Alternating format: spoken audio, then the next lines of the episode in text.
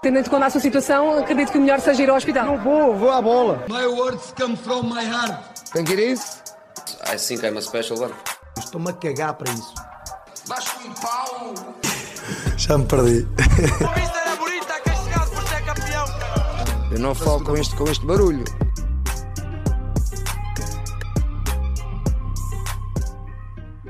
Aqui estamos, meus amigos, um, mais um episódio comprometido, com um ligeiro, quer dizer, ligeiro atraso não, eu disse terça-feira, vamos, estamos a gravar terça-feira, por isso amanhã estará no ar, e ainda bem por lá estamos a gravar terça-feira, atenção. Uh, aconteceram coisas entretanto, uh, nomeadamente, que é o mais importante, uh, o Marcos tem conseguido vender rifas. Um, Só não consigo vender ao gajo que faz o podcast comigo, mas tirando isso. um, é, falácias, até porque eu posso aqui assumir, tivemos uma peladinha no domingo às 11h30. Não, não Ninguém faz peladinhas a essa hora, mas nós decidimos fazer uma peladinha uh, por volta dessa hora. Um, e sim, eu comprei, comprei uma rifa. Uh, não comprei mais ainda, mas porque tenho, eu tenho que perceber que isto aqui é algo. Es- Espera, espera aí, deixa eu só ver se eu percebi bem. Disseste tu ainda? Sim, sim, disse ainda. Ele está ele tá-se a rir de, de Não, eu estava-me a rir porque no momento em que estavas a dizer isso estava a aparecer a minha irmã, percebes? Só que eu estava à espera que tu não fosses dizer. eh, Sim, podes dizer aí à malta também que nós fazemos o podcast, um em casa e o outro também está em casa, e portanto às vezes acontecem essas peripécias. Ah, sim, Só que não era é- tu, tu dizes que estás a perceber que eu fiz aquela. Sim, sim, sim, sim. Aliás, isso é bastante até comum, eh, nomeadamente irmãs, eh, principalmente. Mas bem, ehm, então, então está a correr bem? Já tens uma Também minha. assim, Vendo mais a minha irmã do que propriamente eu, visto que os meus amigos não me dão assim tantas, percebes? Já está, já está a chorar, mas pronto. Ehm, malta, vamos falar agora assim de, de assuntos sérios. Marcos, ehm, acho que o assunto principal do fim de semana foi naturalmente o derby. Acho que começamos por aí. Ehm, para ti, antes de mais, as duas melhores equipas do campeonato, neste momento, eh, Sporting e Benfica, creio que isso acaba por ser algo unânime, diga, direi eu. Um, do ponto, do ponto de vista geral, uh, bom jogo, uh, quem foi melhor ao longo dos 90 minutos, justo, não justo, um, dá-me aí as tuas primeiras análises.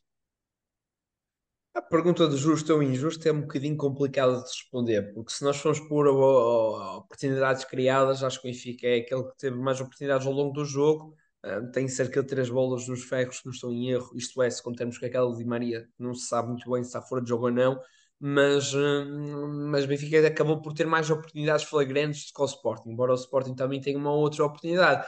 Eh, e oportunidade também elas flagrantes, por exemplo, estou-me a lembrar agora do Pote, que é uma oportunidade flagrante, mas acho que o Benfica acabou por criar mais situações do que o Sporting. A questão é que depois também tens a situação que foi o Benfica muito, eh, não quero dizer redutor na segunda parte, mas eh, não foi o Benfica muito Limitado. positivo na segunda parte. Acho que a segunda parte do Benfica não é, não é muito interessante, é uma segunda parte onde cria muitas poucas oportunidades. eh, e, e acaba por jogar com mais um cerca de 40 35 minutos. minutos, com 35, 40 minutos, assim à volta disso. Portanto, era um Benfica que podia ter feito mais melhor da segunda parte, mas acho que no cômputo geral, em termos de oportunidades de golo, que, que o Benfica acabou por ser superior ao Sporting, portanto, haver um vencedor, na minha opinião, acabaria por ser o Benfica. Ah, no entanto, parece-me a mim, por aquilo que foi o Sporting também do ponto de vista defensivo, a partir do momento que fica com 10 para 11, acho que ah, era justo para o Sporting uh, ter saído pelo menos com, com um ponto. E, e poderia ter saído também com os três pontos, porque o Sporting faz um jogo também ele interessante. Agora digo-te isto mais numa situação de oportunidades criadas.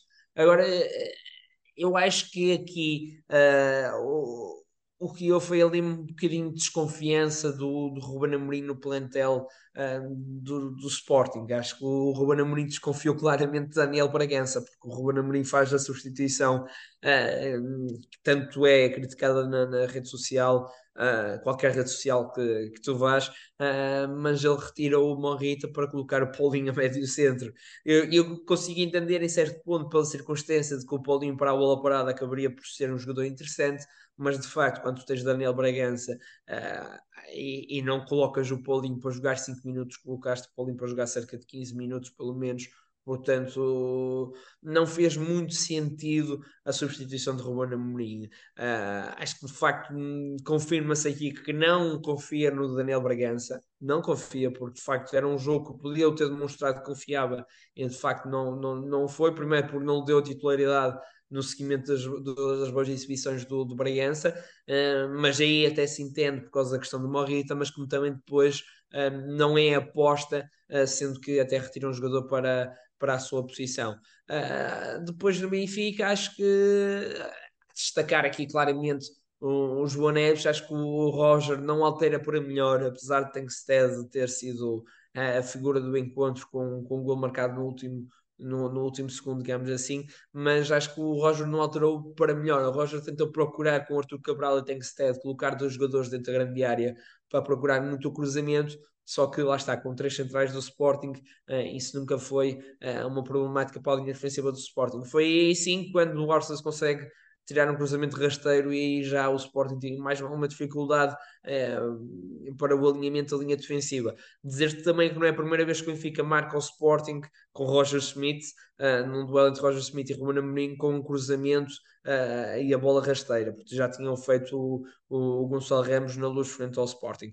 Uh, portanto, é, é, uma dificuldade da linha defensiva do Sporting, o, o Benfica acabou por aproveitar. Numa primeira circunstância, aliás, maioritariamente foi sempre Uh, à procura da bola aérea para tanto para o Arthur como para o Tengsted, a coisa não funcionou, o Benfica uh, não criou assim tanto lá está na segunda parte, mas, mas teve um, um, grande João Neves, é um grande João Neves, e depois teve, teve uma alma enorme, teve uma equipa uh, a acreditar até o último segundo, teve um estádio que também ele foi ajudando uh, em certo ponto, embora acho que também é um problema da uma problemática do Estado de Luz que pode ser ultrapassada ainda, porque o Benfica às vezes coloca muito, muito adepto e nem sempre, ah, acho que isto também é um problema em Portugal, nem sempre há aquele ambiente fervoroso como, como devia, mas acho que neste jogo frente ao Sporting Uh, de facto não foi, uh, não foi isso em causa. Uh, e depois pronto, parte-se para um jogo histórico. É uma vitória do Benfica que ficará para sempre perpetuada na memória dos benfiquistas porque de facto ganhar o maior rival ou o segundo maior rival acho que será o maior para quem é de Lisboa será o segundo maior para quem é de Norte mas ganhar um rival no, no, nos últimos dois minutos, com dois a três minutos, com dois gols, é de facto uma reviravolta é, é, é muito É muito por aí. Eh, pagaste no. Falaste, analisaste de forma detalhada o jogo todo, mas acho que é muito por aí. O Benfica ganha, acima de tudo, com alma e coração, eh, com força de vontade, com querer eh, e, e, e não ter desistido. Ou seja, apesar do Sporting ter revelado muita segurança ao longo de, principalmente na segunda parte, ao longo de quase toda a segunda parte, o jogo do Benfica tornou-se muito previsível, mas um, mantendo-se fiel um, a uma forma, direi, não vou dizer anárquica de atacar. Acho que o Benfica, apesar de cruzar muito, não foi de forma anárquica. Aliás, a maioria dos cruzamentos surge do lado direito, porque do lado esquerdo, apesar de muito competente, teve um Morato que, do ponto de vista ofensivo, não é um jogador que prima pela qualidade técnica um, como por exemplo o Grimaldo no ano passado, e, enfim, não se compara naturalmente. Um, deixa-me mas... deixa só, desculpa, Diogo, só interromper-te, porque tu falaste aqui na, na questão do lá do lateral esquerdo e dizer-te que essa é uma coisa que, que a gente pode, pode aqui debater, porque é muito interessante, de facto, porque o, o Roger tem andado muito aqui a, à toa sobre aquilo que deve ser o melhor não para o Benfica. E não me parece também que se calhar Uh, embora já o tenha dito que se calhar parecia-me que a linha, a linha 5 podia funcionar bem, uh, vendo estas semanas, parece-me a mim que a solução de Morato pode ser muito, muito útil para o Benfica lateral esquerdo. Porquê? Olha, primeiro porque permite ao Benfica manter a sua identidade, ou seja, jogar no 4-2-3-1, que é a identidade de Roger Smith e o Roger acreditar na sua ideia, porque parece-me que a linha de 5 de facto é um bocadinho o Roger ir contra os seus ideais.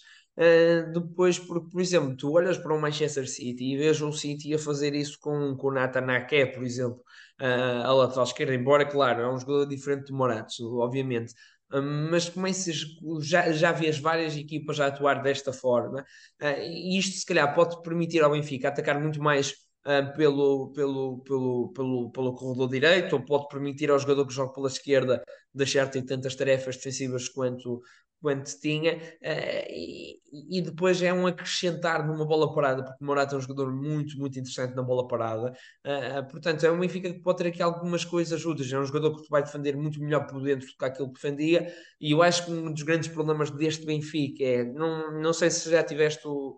Uh, de reparar, mas o Benfica, eu, eu já ouvi o Benfica ao vivo este ano, portanto posso dizer, o Benfica é uma linha defensiva que está muito, muito aberta e, e eu às vezes eu, eu olhava para o jogo e tinha muita dificuldade em compreender o porquê do Benfica estar tão aberto quanto isso. De facto havia muito espaço entre central e lateral e isto numa equipa minha, uh, eu no ano passado, se, se fosse dos meus juvenis, eu estava tolo um, com, um espaço que era dado, mas de facto era algo que, que, que era pedido por um treinador, pelo, pelo treinador, porque claro. Uh, pelas características dos jogadores, por, por aquilo que fosse, não sei. Mas acho que com o Morato isto pode ser um bocadinho disfarçado, porque o Morato já é um jogador que vai fechar muito mais por dentro, vai ter essa tendência por ser, uh, por ser central, uh, e portanto hum, parece-me a mim que o Benfica pode ficar, ficar mais estável e ao mesmo tempo fica mais estável. Acaba por depois ter mais potencialidade no momento de atacar. Sim, e, e aí está. Eh, é uma forma de disfarçar algumas debilidades e ao mesmo tempo também potenciar outras qualidades. destacar também que, apesar de tudo, por exemplo, o Di Maria não fez propriamente o melhor jogo com a camisola do, do Benfica. Acho que Uh, vai ter jogos assim, eu acho que os próprios adeptos terão de se conformar com isso, até pela, pela idade ele vai ter exibições mais oscilantes. No entanto, de, de destacar que aparece sempre um uh, jogador nestes jogos, que é, que é claramente João Neves, uh, viu-se contra o Porto, já se viu no ano passado também contra o Sporting. É um jogador que, que de facto tende a, a, a não esconder-se neste, neste tipo de jogos. Acho que ele próprio gosta deste tipo de jogos, destes ambientes. Um, e é um jogador, obviamente, a ter em conta para, para o presente e para o, para o futuro do, do Benfica. Uh, já é um jogador que já falamos há algum tempo neste podcast e, e que a dia a dia vem crescendo. Um, é, é, é, realmente um jogador que eu pessoalmente sou muito fã, gosto muito de ver João Neves e acho que uh, será claramente um jogador para também estar na seleção muitos anos.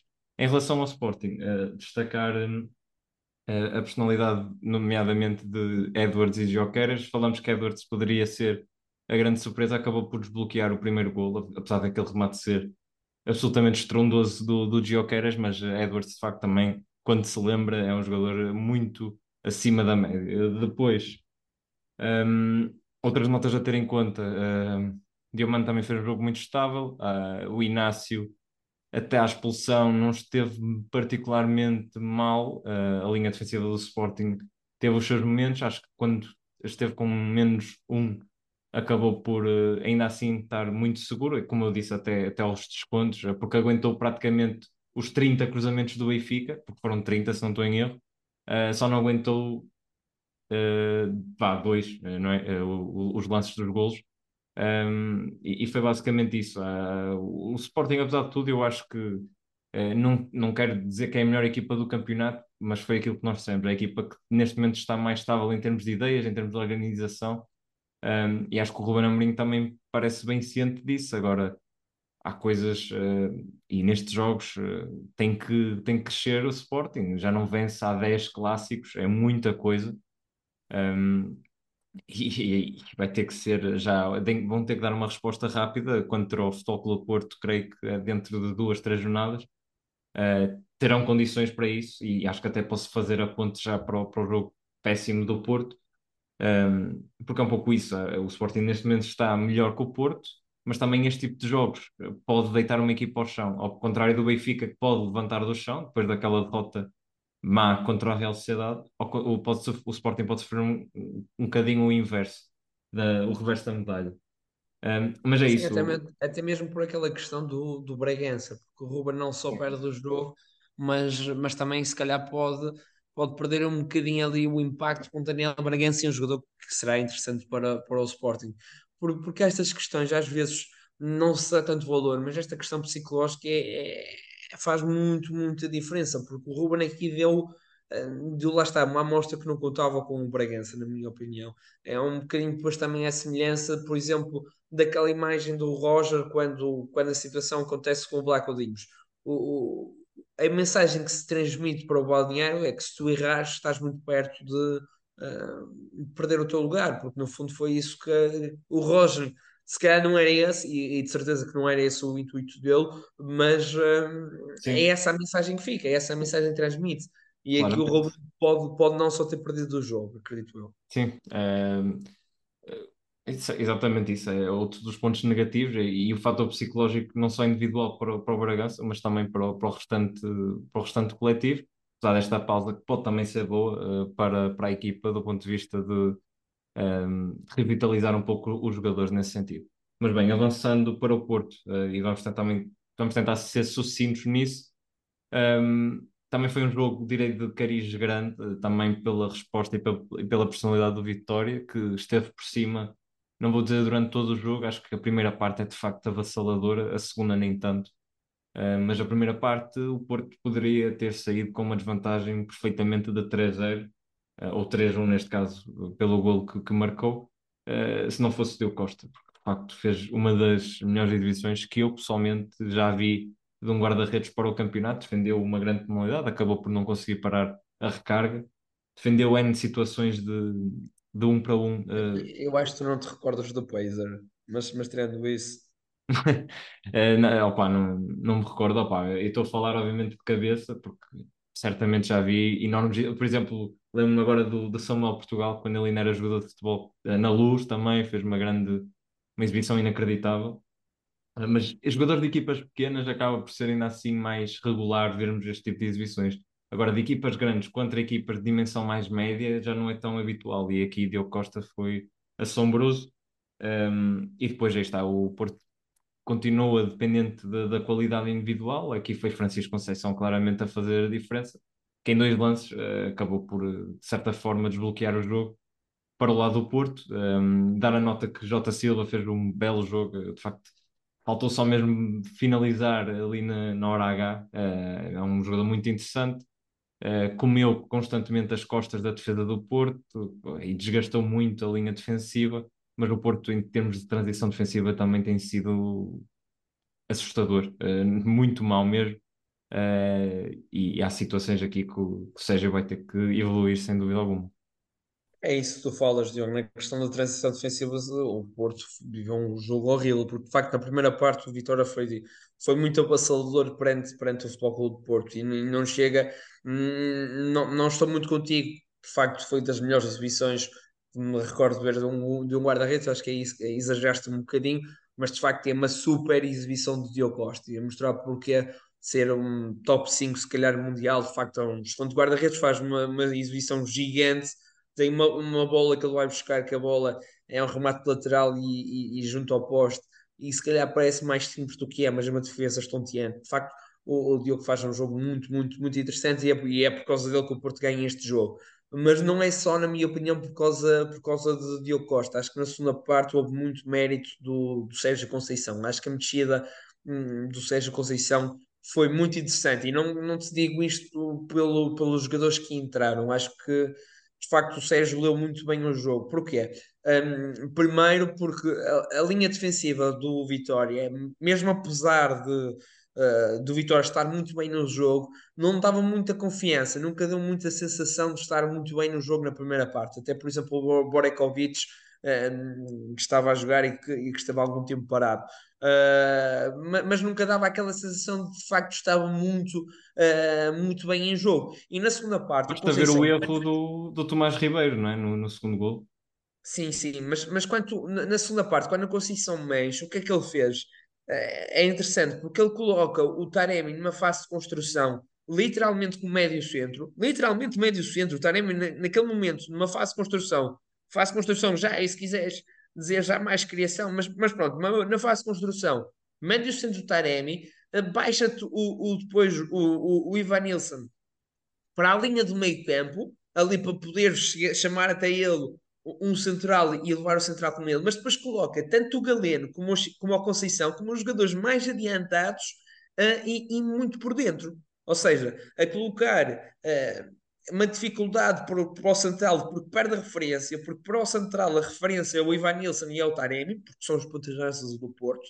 Portanto, para o central está isto na cabeça. Uma, a minha referência é o Ivanilson e o Taremi, mas os jogadores que lhe caíam era tanto o Galeno na esquerda como era a Conceição na direita. E muito, muito num espaço interior, onde depois criava sempre aquela definição central e lateral. Ou seja, na minha perspectiva, isto é a minha forma de ver, o, o, o Conceição uh, trocou um bocadinho as voltas à linha defensiva do Vitória, que estava instável. E depois procurou muitas bolas, esticava, esticava, esticava, esticava, até porque o Galeno é muito forte, muito forte nisso. Uh, e depois acaba por chegar a um gol em que a bola entra somente no Chico Conceição, porque lá está, o Chico está muito adiantado, está na, na, naquele. O, o, Guardiola fala no out space, que é esteja no corredor lateral, esteja no corredor central, é o meio destes dois. Ou seja, é o off space. E, e, é ali onde o Chico consegue criar muito impacto. O Chico, a forma como faz o gol é característica, digamos, um, primordial do, do, do, do, do Chico Conceição. Por isso é que eu te digo, eu acho que houve muita mão do Conceição nesta segunda parte e, e, acho que não, não, não foi falado de facto todo. Não, não me lembro de ver um comentador ou alguém uh, a falar da forma como o Conceição meteu. Mas a verdade é que o, o, o Porto pareceu outro na, na, uh, neste momento do jogo e foi assim que chegou ao jogo, ao, ao, gol da, da, da, vitória. Não demorou muito após, após mexer para, para chegar ao gol. Portanto, dou, dou bastante mérito aqui ao, ao Sérgio Uh, não é muitas vezes até que elogio o Sérgio Conceição, mas de facto aqui acho que mexeu muito bem com o jogo. Ganham um jogo em que na primeira parte a equipa, a equipa dele não, não, não, aparecia, não aparecia de todo. Em termos de, está, em termos de preparação para o jogo foi péssimo. Se calhar depois aí conseguiu corrigir. Depois é que mexeu muito bem, sim. sim. Mas Ele acabou por funcionar depois quase praticamente com quatro jogadores na frente, dizendo desta forma. Exatamente. Mas bem, uh, com isto Uh, vamos diretamente para o nosso top piloto. Hoje fomos um bocadinho mais rápidos, mas também porque vem aí algumas coisas interessantes.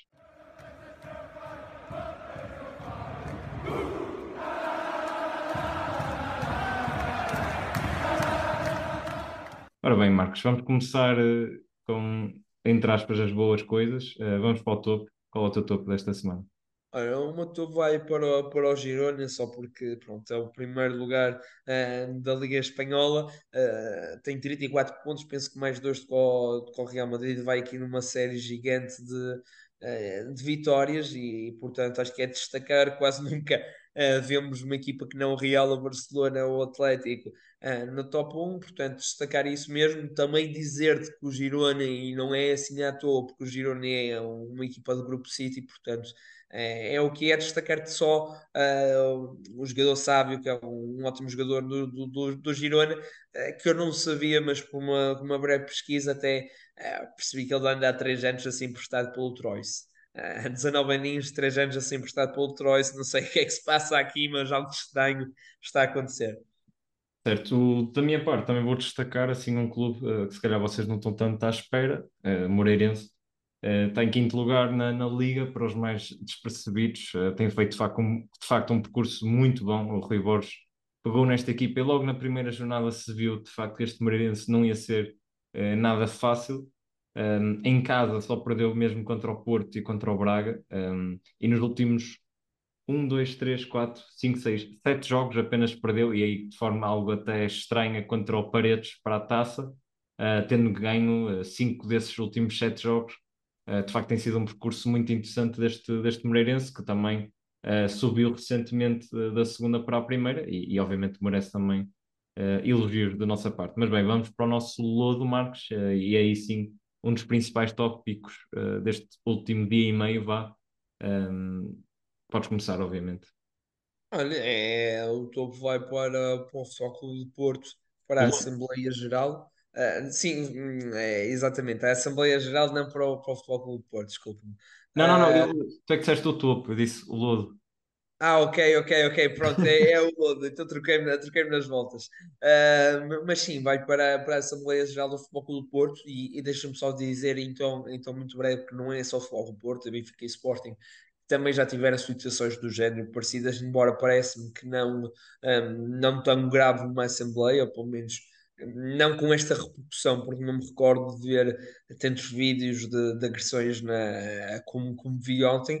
Portanto, o meu, vai para, vai para esta Assembleia, ah, não só porque parece-me também já que isto é consequência de anos de má gestão do Futebol Clube do Porto. Ah, não estou aqui a querer dizer por portistas votarem a Vilas Boas e que esse é o lado certo da, da situação, mas parece-me que de facto há no Porto uma, uma, má, uma, uma má gerência daquilo que tem sido uh, as épocas o, e a forma como, como até mesmo às vezes se comunica para com um exterior, mesmo a situação das claques nunca me pareceu a mim algo muito, uh, muito, está-me a faltar aqui uma palavra, mas não me parece até algo mesmo muito leal, porque se tu fores fazer uma pequena análise uh, da receita bilhética entre o Benfica, Sporting e Porto, vais ver uma diferença gigantesca e depois ficas a, a pensar desta forma. Mas como se até o Porto leva mais adeptos ao Sporting ao estádio, acontece porquê? Porque o Porto uh, dá bilhetes a claques uh, como os Super Dragões, que são depois a receita dos Super Dragões. Parece-me às vezes que esta situação da claque é muito mais uma forma de enriquecer uh, os elementos que nela, que nela, nela consistem, como por exemplo o Fernando Madureira, e que depois acabam por uh, fazer tudo e mais alguma coisa a favor da, da direção. E, no fundo foi aquilo que se viu ontem na, na Assembleia Geral do Futebol do Porto, viu-se uma coisa completamente irrisória como um, um começarmos num auditório para poucas pessoas, depois terem que passar para o Dragão Arena, sendo que no auditório era somente praticamente uh, adeptos da, da claque dos Super Dragões, depois adeptos dos Super Dragões a colocarem-se uh, e a botarem adeptos que não podiam dar a palavra. Uh, Intimidações, muita coisa, intimida não é? Intimidações, ameaças. Não, não faz sentido nenhum e parece-me a mim que há aqui no Porto um pequeno problema com, com direção e mesmo com aquilo que é a CLAC uh, e perceber que a CLAC, Futebol Clube Porto, é de facto um ganha-pão mesmo para a CLAC, porque no fundo é isto que acontece, porque é um bocado estranho uma CLAC estar aqui uh, a vender bilhetes e, e, ganhar desse mesmo próprio dinheiro, portanto há aqui um problema que o Porto tem que lidar, mas mais do que a CLAC é mesmo uh, as eleições que o Porto vai passar por ela, parece-me a mim de facto, e muito mérito se é levantar o chapéu Pinta Costa, mas parece-me que tendo géneros, tendo géneros, é praticamente quase uma ditadura. Eu, oh, eu acho e quero acreditar que a maioria do, dos sócios pensam um pouco assim. Acho que aí está, é que tu referes, acho que há certos elementos, ou um nicho, por assim dizer, do mundo azul e branco, que faz que são as claques, ou neste caso a claque dos Super Dragões, uh, que de facto vivem muito daquilo, uh, ou pelo menos é o que dá para ser, uh, e é por causa também da, da presidência de, do atual presidente, que é o Pinta Costa, e, e da atual direção. Um, e a questão é que depois há muitos outros problemas a arrastar-se. Acho que este não é o primordial, não é? A questão das placas, há outros problemas que se estão a arrastar, né? Creio que falou-se das casas do, do Porto, falou-se, um, ou fala-se muito entre os adeptos da má gestão financeira do clube, que, que tem, tem constantemente passado uh, por maus momentos e, acho que é um acumular de, de várias situações. Um, mas é isso. Uh, só para uh, avançar também, porque temos pouco tempo, um, o meu lodo uh, vai também, ou melhor, vai para uma situação que não faz parte do jogo, mas que, na minha opinião, merece o seu, a minha, a minha reprovação, por assim dizer, que tem a ver com a má comunicação, neste caso do, do Roger Schmidt. acontece em outros em outros momentos, em outros treinadores, mas aqui acho que Schmidt provou que é, é um homem que, como os outros, uh, não é um, um cavaleiro branco que, que, chegou aqui a Portugal e, e, é tudo perfeito. Acho que o maior exemplo até de comunicação em Portugal, eu, pelo menos dos três grandes, é Ruben Amorim, uh, que consegue manter um, eh, a mesma postura independentemente de, do outcome, de, do resultado e, e tudo mais. E acho que a postura de Roger é extremamente reprovável e principalmente a forma condescendente uh, como ele abordou uma pessoa que simplesmente fez, um jornalista neste caso, que simplesmente fez uma pergunta absolutamente normal, uh, que passa a dizer, para quem não viu, ele perguntou se, se acha que a exibição, ou melhor, que o resultado foi melhor que a exibição. Uma pergunta banalíssima, que, enfim, não merecia toda a repercussão, e a resposta torta, torta que, que recebeu, que mais que tudo também pôs em causa o, o, seu, o cargo e a função do, do jornalista, que obviamente era independente, creio que até era da RTP, uh, eh, portanto não fez qualquer sentido, não teve qualquer lógica, portanto apenas dar essa nota, na minha opinião foi uh, um, dos, um dos momentos, diria, uh, mais, que, eu, que eu senti em que Roger Schmidt pior esteve em termos de, de comunicação, apesar de que ele este ano já tem dado algumas, algumas gralhas, vá, mas pronto. Malta, é isso para hoje. Tivemos muita coisa. Este fim de semana foi de facto pesado. Este fim de semana não, estes últimos quatro dias. Uh, mas é isso, para a semana cá estaremos, ou daqui a duas semanas, porque seleções e tal, e Marcos tem que vender rifas e tal, já sabem como é que é. Olá, nem se posso começar a mandar por MBWay. É, fica para fica para uma. Pode ser por uh, Bitcoin, ou tu não estás a par de. Não? Era melhor, era melhor se fizesse essa. Prontos, maltinho, até para a semana ou até daqui a duas semanas. Um abraço. Um abraço, malta.